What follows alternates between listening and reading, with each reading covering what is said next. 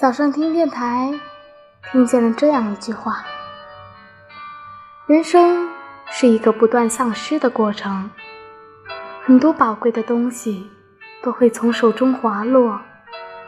边走边想这句话，确实这样。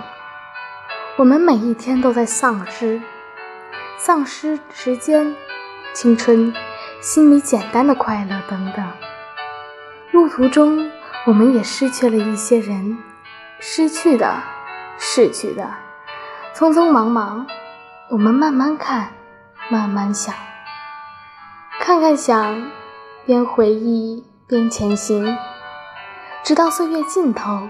虽然岁月不可回头，愿你一路前行在自己的道路上，不绝望，不沮丧。